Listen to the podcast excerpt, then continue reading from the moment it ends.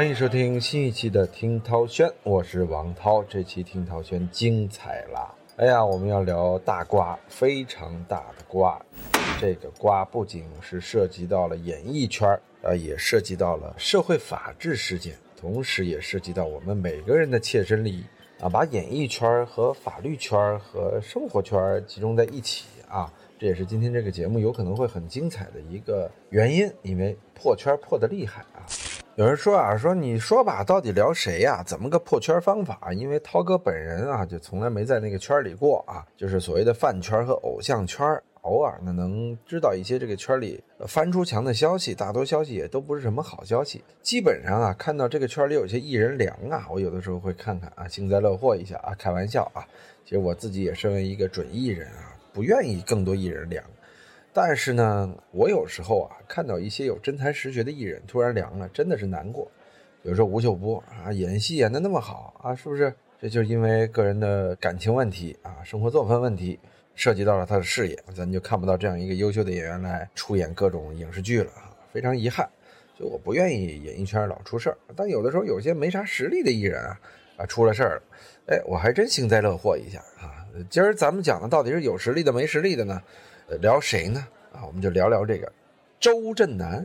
周震南这三个字，这名起的啊，父母应该是爱看武侠小说啊。周震南，如果是本名的话，那这个名绝对能够在这个某几位作家大侠的小说中啊，当个什么镖局的头啊，龙门镖局什么的，是不是？哎，可能不少听涛轩的小伙伴啊，也会问，这周震南是谁呀？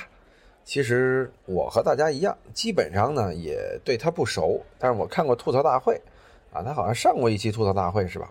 还听说他有一个什么团体叫 R E S E 啊，这个团体，呃，本涛哥知天文小地理啊，四方八卦皆在囊中的人，这完全都不知道，所以我也就查了查周震南奇人奇事，这到底是谁呢？啊，查出来了，给大家介绍一下啊。说他是两千年六月二十一日出生于重庆市，哎，这个零零后啊，今年也就二十岁啊，六月二十一号嘛，已经过了。哎，内地流行男歌手，流行乐男歌手，不是流行的，内地流行啥时候流行男歌手了啊？这是百度百科上面的定义啊。呃，其实他根本就不是什么流行乐男歌手，他就是个偶像。什么是偶像啊？在日本、韩国，偶像定义很明确，就是卖颜的。除了颜以外呢，跳跳舞啊，唱唱没有营养的快餐歌啊，用形象啊去吸引一些小女粉儿啊，它往往属于男女粉在高中阶段的一个选择，它其实很小众啊。周震南啊，就是某偶像团体组合 Rise 啊，我经常说叫 R E S E 嘛，因为那中间不一直是 E 嘛，对啊，而不是 I 嘛，对我也不知道到底怎么念啊，说是要念 Rise 啊，呃，队长。呃，和 C 位，都是属于这个周震南。他是毕业于成都美式国际学校。你看上国际学校，家里多有钱。他是参加了腾讯视频啊，这个一个节目叫《明日之子》啊，获得了全国总决赛的第四名，跟毛不易是一届啊。然后就出道了。不过当时这个名气和声量都一般。然后一九年的时候，又去参加另一档腾讯的青年团训节目啊，叫。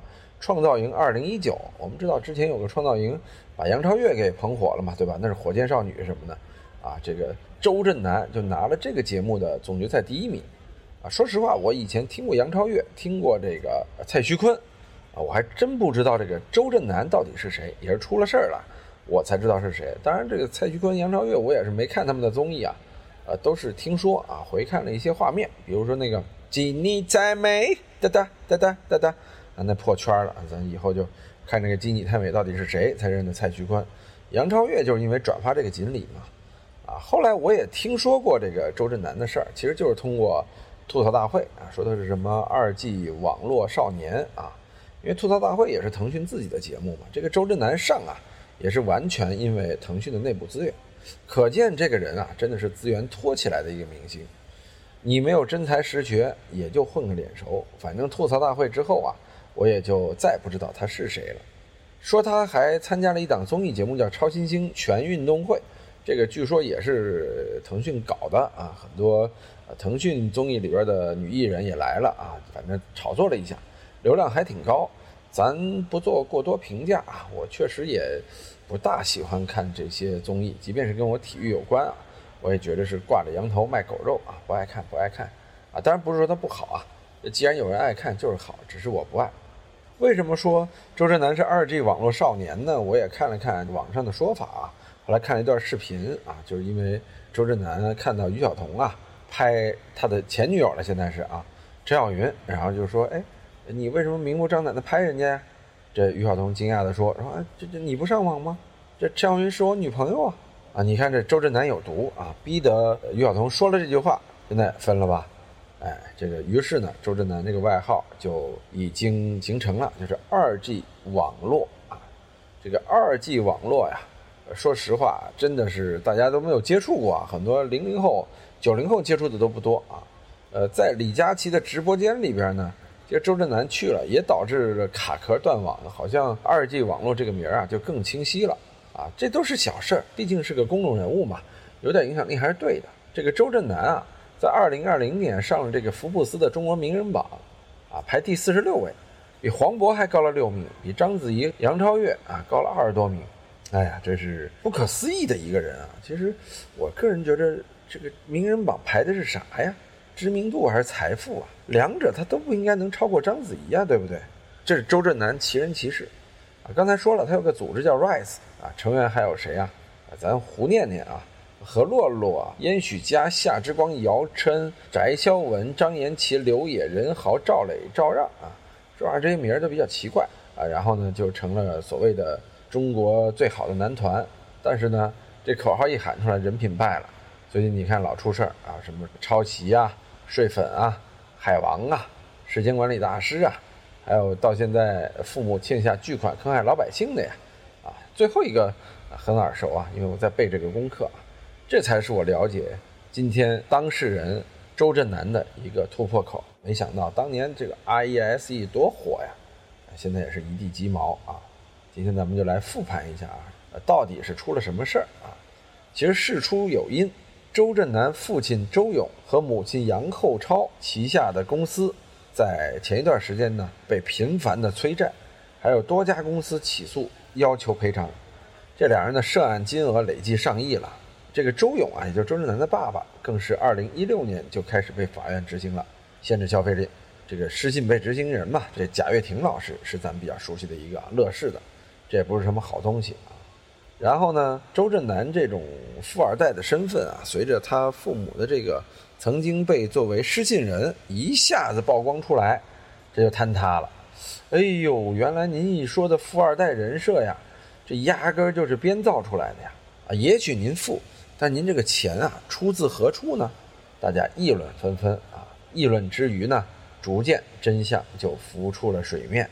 这很简单嘛，你爸妈啊这么有钱，然后他几年前失信了啊，现在呢你还要打着这个富二代的人设啊，你有什么蒙圈的？这网友当然是非常的不忿了，也是短瞬之间啊，就把周震南的什么各种疤呀、什么什么东西就给端了，骂呀。觉得不明真相的网友嘛，其实也差不多，真相就在眼前了。其中就有网友啊，直接说这简直就是男版曲婉婷啊！有可能很多朋友啊都不知道曲婉婷曾经发生过什么样的事儿啊。其实曲婉婷啊，这个事儿跟周震南这个非常像。有人说曲婉婷是谁啊？曲婉婷就是当年著名的那个《好声音》里边有个叫李代沫的歌手。你看咱一下牵扯出多少人啊？他唱的。我存在你深深的脑海里，啊，我存在你婶婶的脑海里。后来曲婉婷不是把那李代沫告了吗？说你把我歌唱火了，你得给我版权费，我没授权你。当时那个事儿，其实虽说从音乐版权来说，曲婉婷是没错的啊，但总觉得这事儿干的别扭。后来再一联想，他出事儿之后啊，就觉得他这事儿干的有点恶心啊。这和汪峰和那个唱在春天里那叫什么来着？那那俩民工朋友啊，就那事儿还不一样。就曲婉婷这个事儿啊，就更像是碰瓷儿啊，因为在这事儿之前，大家不知道曲婉婷是谁。其实他也凭借这首歌，李代沫帮他唱火了，他又反过来告了李代沫，蹭了热度之后呢，上了春晚啊。他的母亲是谁呢？他的母亲啊，和当年有一部非常著名的《人民的名义》啊，就是陆毅演的那部反贪风波的那个戏当中的，有一个非常著名的角色叫高小琴啊，也就是大风厂股权纠纷案中的贪污的核心人员，是非常相似的一个人物原型，就是哈尔滨市发改委原副主任啊，就是曲婉婷他妈，贪污金额高达三点五个亿啊，把五百六十六个家庭啊。逼上了绝路，骗大家，比如说集资啊，所谓的买劳场股权，最后这钱根本没有用在真正的实事上。五百六十六个家庭啊，把积蓄全拿出来了，结果人家卷铺盖走人了。这就是曲婉婷他妈，这是何其的恶毒啊！而且这曲婉婷作为既得利益者，还造人设，微博卖惨博同情，转身又在这个国外的这个 ins 上啊秀恩爱骂网友。一会儿啊，说要为生母天天祈祷，以泪洗面；但另外一方面又根本不回国啊，跟这贾跃亭一样啊，生活奢靡，处处炫富。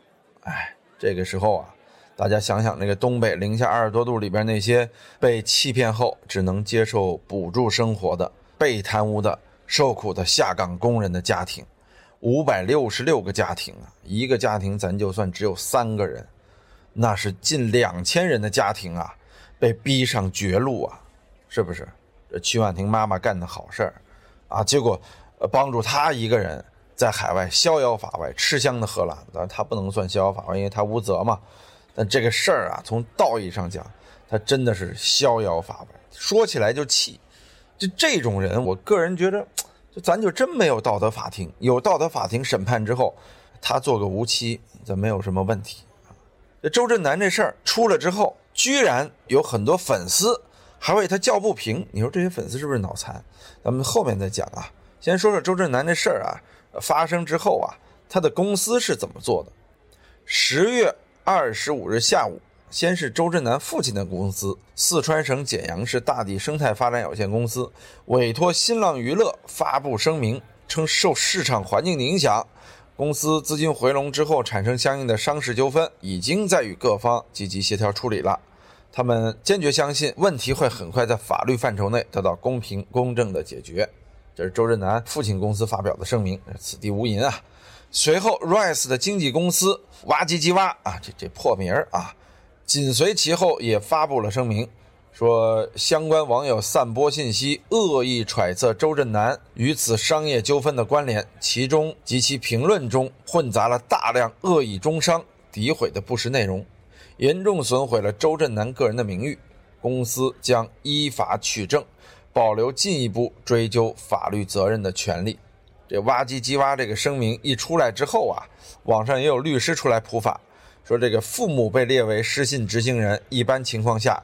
不会牵涉到子女，除非这个子女啊以担保人的身份参与过合同的签订，啊存在到期债权而不履行，存在大额债务赠与或严重低价转让行为的，这才要承担法律责任。这律师的说法啊，其实律师呢就是从这个法律层面啊，不存在这个民间的父债子还或者连坐，这就意味着虽然这爸妈是老赖，但是只要爸妈和子女之间。没有刚才这律师说的这些行为，那么父母的债务不会因为这个亲属关系啊让子女来承担，啊，也就是说这律师来为周震南洗白嘛。当前并未发现周震南父母的诉讼与周震南有关联，周震南与父母的债务无关。这个律师啊，这有几种可能：一方面这根本就是周震南团队买来的；另外一方面，说实话是一个周震南的脑残粉，没准是个女律师。但这是否就意味着周震南是无辜的啊？网友对他的指责是苛刻的呢？我个人认为啊，完全不苛刻，而且周震南绝对不无辜。这现实生活中不是说我不犯法就行，人要在社会上立足，言行举止就必须遵从高于法律的种种公序良俗，符合公众最基本的道义认知。对于一个公众人物，更是如此。对于他周震南这种上了福布斯榜的公众人物更是如此。对于消费了如此多粉丝的一个公众人物，一个根本没有实力、靠着选秀炒作来做偶像的公众人物，绝对如此。父母是无力偿还，还是不想偿还？欠的又是谁的钱？他周震南现在过得这么好，炫富的钱又来自于何处？这些钱该不该用来还债？我又想起贾跃亭，在美国住着几个亿的别墅，欠着我们国内，包括我在内，从几十万到几个亿不等的钱，逍遥法外。就这种人，值得同情吗？尤其这些粉丝，你们有必要还力挺他吗？哎，真的是说到这个时候太可气。而且更可气的是啊，周震南的父母这些问题比老赖可要严重的多了。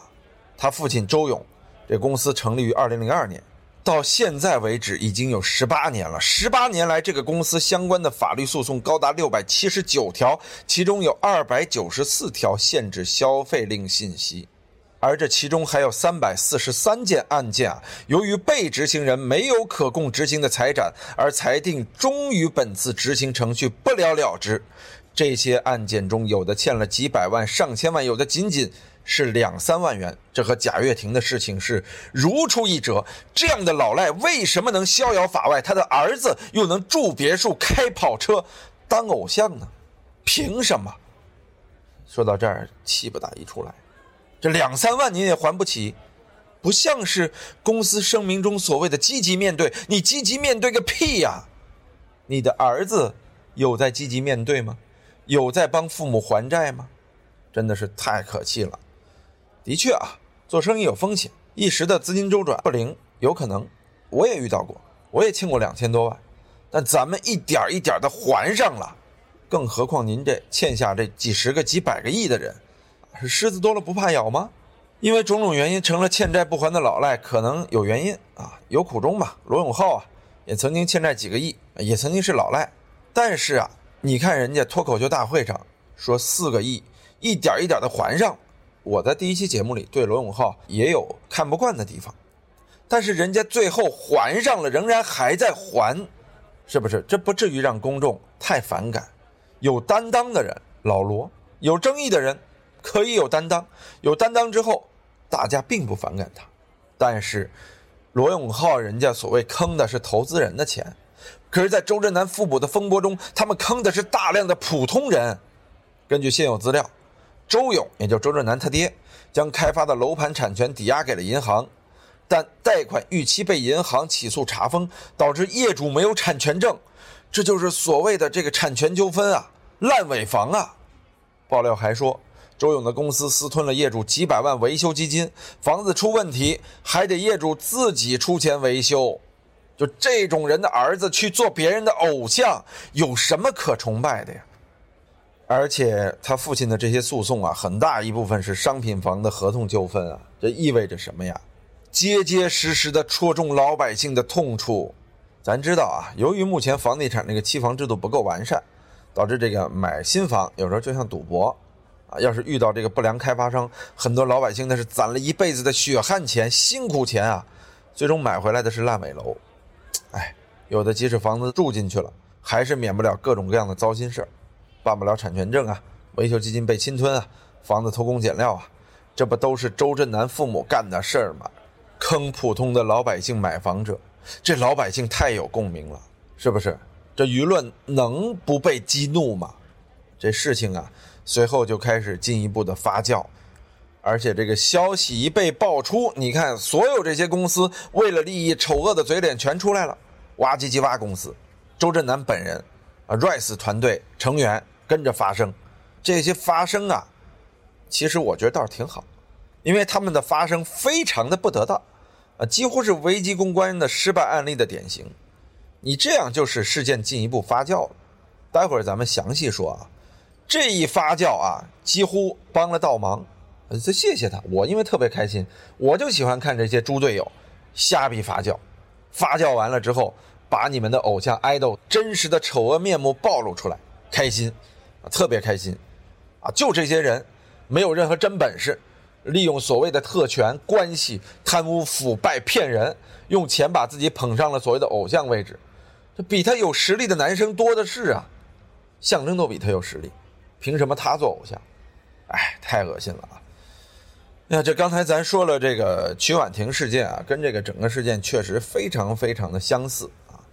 曲婉婷事件的发生也是危机公关的反面案例啊。我倒是觉着那个乐视的贾跃亭啊，反而在这事情里危机公关的蛮好的，到了海外躲起来了，仍然做一个可怜人的身份出现，还欺骗了这个恒大的一笔钱，好像九个亿吧。现在又把美国的几个做汽车的公司给忽悠来了，钱投进去了。前几天还说公司这个汽车要投产了啊！你知道啊，美国人他有的时候真的傻啊，他们还真投贾跃亭的钱，因为他不可思议啊，说你在中国这么多大老板都敢为你投钱，这不是被骗啊！在美国人逻辑当中，你能一步步融资，不是失信啊，而是征信的证明啊，就越欠越证明你是一个有梦想的人，要不然你怎么还能融到那么多钱呢？什么恒大呀，包括这个孙宏斌啊，都是在为贾跃亭做了背书，他这危机公关反而是成立的，啊，人家老贾这个老山西啊，真的不是一般的姜还是老的辣，但是我跟大家说，拨开迷雾一定要看清楚啊，这才是个超级大骗子。你说涛哥说周震南，你怎么老说老贾呢？因为周震南啊，说实话没直接骗到我头上，老贾确实欠了我好多钱，哈哈哈，啊，没还过。包括欠了我的这个恩师啊，像黄健翔老师，还有种种种种啊，很多很多钱。我朋友年轻解说员苗林啊，也被欠了很多钱，都没还，这没办法。大家也觉着赖成这样，没法让他还了。贾跃亭呢，就是老赖本人，而这个周震南啊，是老赖的儿子，所以这个事儿呢，就有了一些争议啊，包括呢，这也是粉丝维护他的原因啊。但是呢，咱们今儿啊，从几个角度。来分析一下这个事情到底是个什么样性质的事情，到底该怎么解决？啊，首先我们从这个法律角度来说啊，这个因为这次舆论争论的核心呢，以及吃瓜群众的讨论重点呢，就在于在当今社会啊，大家都不能原谅老赖，都不能容纳老赖，尤其是这种凌驾在群众广大老百姓利益上的老赖。而老赖的孩子啊，他作为既得利益者，如果不能和这个贪官嫌疑的父母连坐的话，在大家的道德观上是无法接受的，尤其是那些被伤害了的老百姓，从他们的心理上也是无法接受的。你更何况啊，这个老赖的儿子呀，还是个流量明星，所谓的偶像，呃，在没有大火之前呢，就已经是一身名牌，富二代，是个少爷，豪门贵公子这样的人设，这才会引发众怒。尤其是周震南啊，你要是一个德高望重啊、实力优秀的演员也就罢了，啊，明明是一个纯粹靠炒作、背后资金扶植、买热搜啊、各种推手推上位的这种毫无质量的偶像，确实更让老百姓愤怒。舆论啊，都是一片底层老百姓的还钱的声讨。这个父债子偿到底该不该还？其实从这个法律上讲啊，确实不该。儿子来还，这是肯定的。但是您的儿子这么嚣张啊，公开宣扬自己是富二代，有豪车，有大房子，而且很努力，这么嚣张，这真是严重影响了公序良俗，触怒了老百姓啊！从道德角度上来讲，真应该有道德法庭去审判他们。所以，我们第二点就是从道德角度上来讲这件事儿。有一个话题抛出来啊，这周震南的存在是否是享受到了父母不当获利的资源？这还用说吗？这当然是享受到了，显而易见的。你比如说，周震南出道前读的是成都一家收费非常高的私立学校，甚至其父还被扒出通过找关系解决周震南和弟弟的读书问题，这其中肯定是有贪污受贿的问题啊。这显然是利用父亲的这种不当获利的资源，让孩子获取了更好的教育，这是最基础的。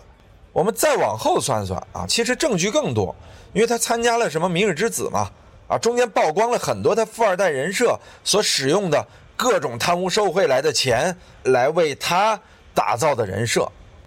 你看，在这个《明日之子》里边，啊，一直塑造说父母全力烧钱支持周震南的音乐梦想。支持他学声乐啊，学编曲，学乐器，这些钱哪儿来？明日之子特别好啊，这相当于是视频证据。这个自2017年参加明日之子以来，他的富二代贵公子就是绝对的人设啊，奢侈品傍身，各种金表一大堆，每块表那都是大几十万、上百万的啊。在采访中，他自己也说，喜欢一切用钱也买不到的限量版。这简直就是嚣张啊！有网友确实扒到他的一只表九十万，这太可怕了，近百万的一只表，而且不止一只啊！他在节目上呢，也公布了他家的豪华装修的大别墅，家里有三个保姆，这些钱哪来呀？他周震南是怎么长大的？还不是踩着这些老百姓被骗的钱一点一点长大的吗？你猫着在家里不说，你拿这些还到电视上炫耀，可不可恶？该不该诛？太可气了！每每说到这儿，就真的可气。就即便我不是受害人，我都为这些受害人感到冤枉、可悲、可气。我们这个时候再联想一下，法律判决文书上写着未发现被执行人有其他财产可供执行，这是不是讽刺？他那大别墅哪来的？他周震南手里的这些表哪来的？提前转移到儿子身上，难道就不用还给可怜的老百姓了吗？父母坑了普通老百姓的钱，然后帮孩子逐梦演艺圈，儿子演的还是富二代人设，这公众心里又如何填平？有粉丝说啊，周震南出道全凭自己实力，这的确，他有实力，有实力吗？哼。有的不就是金钱实力吗？这几年的偶像选秀逐渐开始阶层固化了，不是富二代当不了练习生，不是富二代别来参加选秀，因为这背后啊是金钱的角力。你没钱，你当什么偶像啊？砸不起啊，买不了热搜啊。你又怎么知道周震南断层出道的那些票数的背后没有来自他家庭的支持呢？一定是有的，必然是有的。话就放在这儿了。我之前聊过综艺，综艺的真相、选秀的真相就是这样，拿钱砸出来呀。所以说，像我啊，包括网友，大家很生气，并不是说非要连坐，而是这所谓的偶像，他的父母啊，为这个偶像提供了纸醉金迷的生活，花的却是老百姓的血汗钱。周震南居然在声明中还说完全不知情。十月二十六号，周震南在微博上回应称：“我不懂商业的事情，啊，从小被保护得很好。骤然面对现实呢，我的内心很煎熬。我愧疚自己对家庭的关心不够，没有提早发现存在的问题。这几天我一直在努力消化这件事情。又装傻白甜，啊，装什么都不懂。您也好歹是个二十岁的成年人了，都不简简单单说是个孩子了。你能不明白你手里的钱哪来的？”啊！父母被老赖执行了这么多年，还说我跟大家一样才知道，我也很震惊。难道你用的真是二 G 上网吗？你打造这个人设就算了，你别把公众当傻子。你生活那么好，你爸妈都被限制高消费了，你脑袋有问题啊？真的就能骗了你吗？你没帮爸妈一起隐藏吗？作为一个公众人物，作为一个偶像。你是具有社会示范效应的，你应该承担着比普通人更高的道德指标。父母欠债不还，自己过着贵公子式的生活，不管是有意还是无心，对于受害者来说，你都构成了情感上的伤害了。你这个时候的危机公关太烂了，你不应该说自己不知情，你该道歉。哎，咱们再说说这个危机公关的角度啊。因为十月二十六号这条微博确实发迟了，还有 Rise 男团，包括挖机机挖公司的回应和对策，啊，这充满了各种错误。咱之前说到这个美国队长的那期，听涛轩之前说美队人家危机公关那个多么成功啊，也是出现了一个大问题啊，结果人家危机公关很好的化解了，而且让大家更喜欢美队了。这周震南这个危机公关呢，简直就是错误漏洞百出啊！说几点。第一点啊，是这个回应啊没到点儿上去，导致事件被发酵，咱就不细分析了。因为危机公关确实，你第一时间危机公关很对，但是快和第一时间是要在伤害最低的时候及时止损啊。您第一时间是来了，结果被打脸了，那其实问题更加剧。因为您第一时间这些所谓的快啊，你都是在抛问题，在做切割，而不是在承认错误，这个就真的是打脸了啊。这危机公关错误的示范点，另一点啊，就是和父母的这个切割。您这个切割呀，表现的自己太傻。咱刚才说了啊，这大家真不是傻子啊，这你就说完全不知情，我是傻白甜哦，我不懂，我很傻很天真。舆论公众现在都很聪明，他能被你骗这个？所以这是危机公关的一大忌啊，别拿公众当傻子。另外一点就是危机公关第三点，他也犯了错误，啊，非要利用亲情来制造所谓的共情，来博取大家的同情。您那爸妈就别制造什么亲情了啊！就这种恶父母啊，老百姓恨不得手撕他们啊！您还制造同情，你这同情个屁呀，对不对？还有一点啊，就是周震南的这个粉丝啊，这粉丝其实咱们肖战事件啊，什么 PG One 事件，已经显现出了这个粉丝的猪队友属性啊。这周震南的这些粉丝啊，还在说，你知道他有多努力吗？啊，他是无辜的，啊，这全是负面效应。这只会让大家觉着这个偶像的粉丝没质量，脑袋有问题，啊，所以这几点都触怒了危机公关的，可以说是命门。大家如果想看危机公关的负面案例，周震南事件给出了一个非常非常全面的负面的表率，啊，大家可以去好好参考一下啊。接下来呢，作为一个也是有艺人培养公司的创始人吧，我。我也来从行业角度来聊一聊啊，我个人觉着选择公司的艺人，包括我们公司丁丁友友啊，首先人品是第一位的，这个人品考察很重要。如果人品不够的话，这种人别说做艺人、做偶像啊，就做个人都难。你把他选来做偶像，我觉得这个是很有问题的。因为现在啊，这个偶像行业的这经纪公司在签艺人的时候，而练习生的时候啊，都想签这种家里不缺钱的。以此来保证孩子的品质，也就是富二代往往他们觉着受过良好的教育，啊，说这个有的时候穷人家的孩子，这种努力的孩子之前做过的事儿，往往会让在所属公司或者行业带来更加致命的影响，啊，比如说这个以团之名啊，之前有一个叫黄志博的艺人，因为疫情期间卖假口罩，结果被曝光了啊，被警察局直接去家给抓起来了，对公司的影响损失特别大。从规避风险的角度呢，现在这个公司都选择富人家的孩子。但是说实话，呃，富人家的孩子，您这种收割穷人培养起来的富人家的孩子，更可怕，会让你的公司坍塌的更厉害。依我说，哎，这个偶像行业真的该严加管制，不能听从于市场。因为说实话，年轻人脑袋是无知的，没有东西的，他们很容易被这些外表很俊朗啊、家庭很炫富的这种偶像啊所洗脑。但是这个宣扬的社会价值观真是烂之有烂，您还真不如。啊，找那些出身比较贫寒、比较努力的孩子，大家至少有同情点、有共情，因为这个世界上穷人多，穷苦人更容易去理解一个从穷苦身份出道的明星啊。怎么现在就变成这样了呢？